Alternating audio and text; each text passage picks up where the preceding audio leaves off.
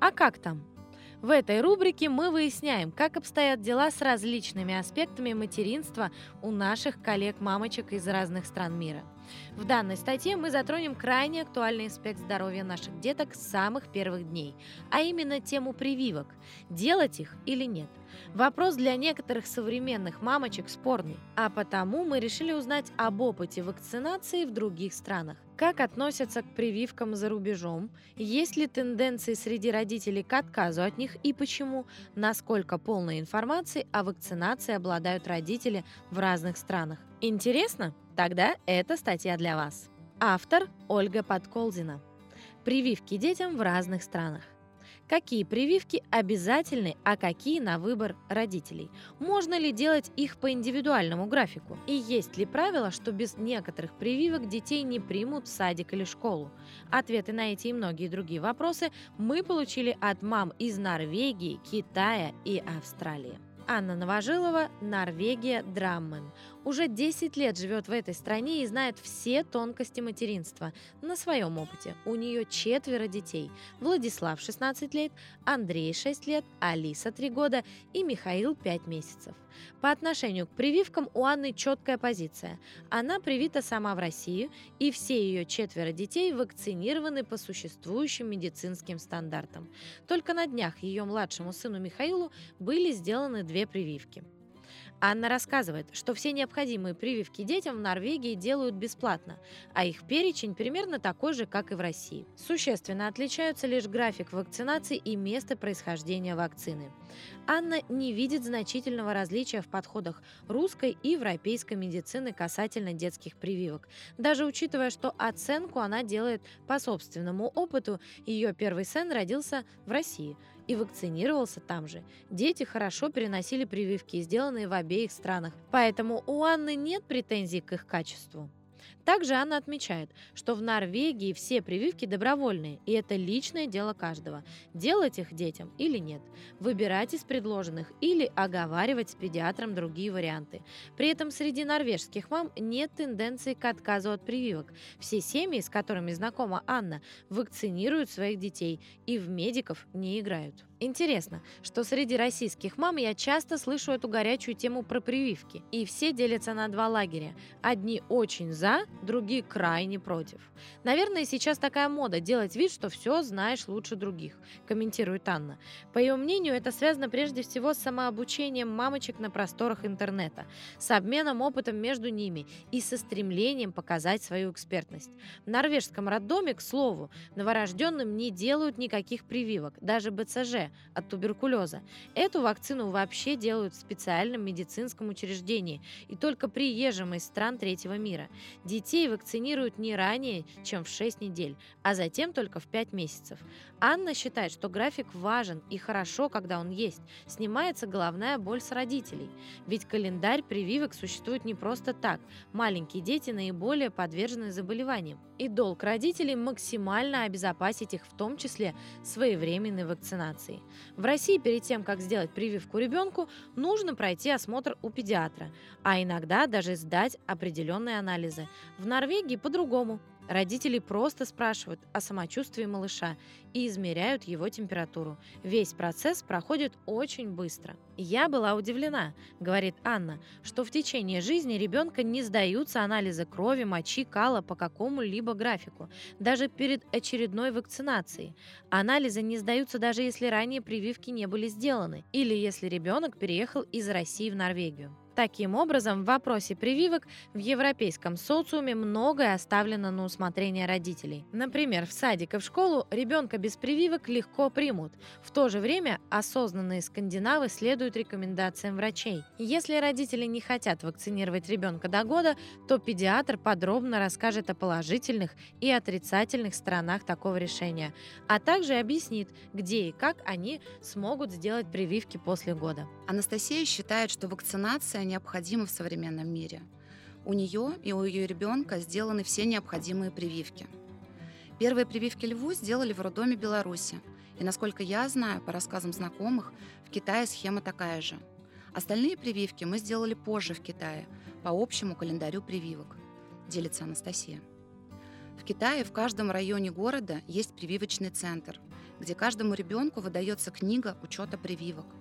Условия приема и вакцинации одинаковы как для китайских граждан, так и для иностранцев. Прививки есть платные и бесплатные. Анастасия рассказала, что, к примеру, прививку АКДС в Китае предлагают двух видов.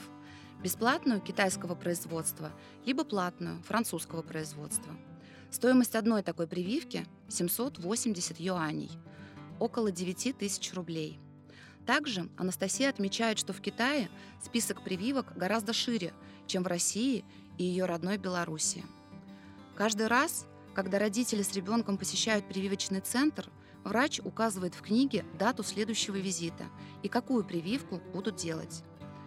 Будет ли она бесплатной и сколько она будет стоить. Все происходит достаточно оперативно, несмотря на очень большой поток людей. В Китае очень серьезно относятся к вакцинации детей с рождения, как врачи, так и их родители – при этом нет специальных требований по прививкам для детского сада или школы. Примут всех. В Китае педиатры подробно рассказывают родителям про прививки, объясняют, какие вакцины, куда и от чего делаются. Здесь редко случается, чтобы мамы отказывались от вакцинации детей.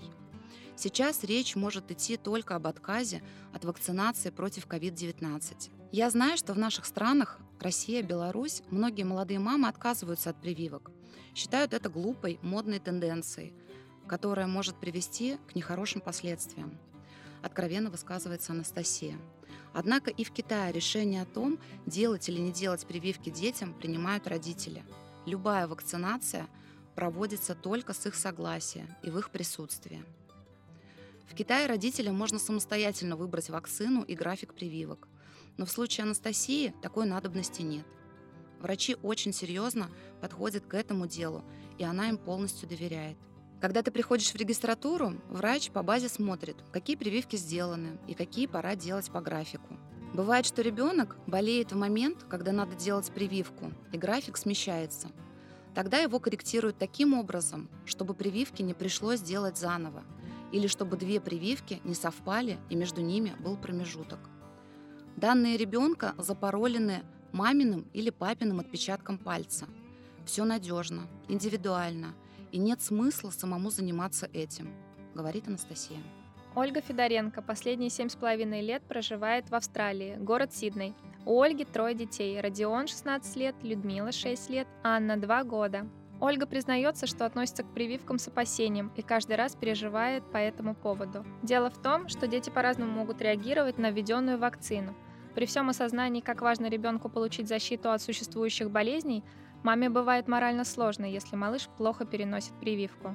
Тем более, если она делается в первый раз и есть вероятность аллергии или температуры. У Ольги и ее детей сделаны все необходимые прививки, но детям они делались по индивидуальному графику. В Австралии есть перечень необходимых прививок для разных групп населения, для детей, школьников, взрослых и пожилых людей. Также есть прививки, которые можно делать по желанию. Например, от менингита или ротавируса. Существует график обязательных прививок для детей.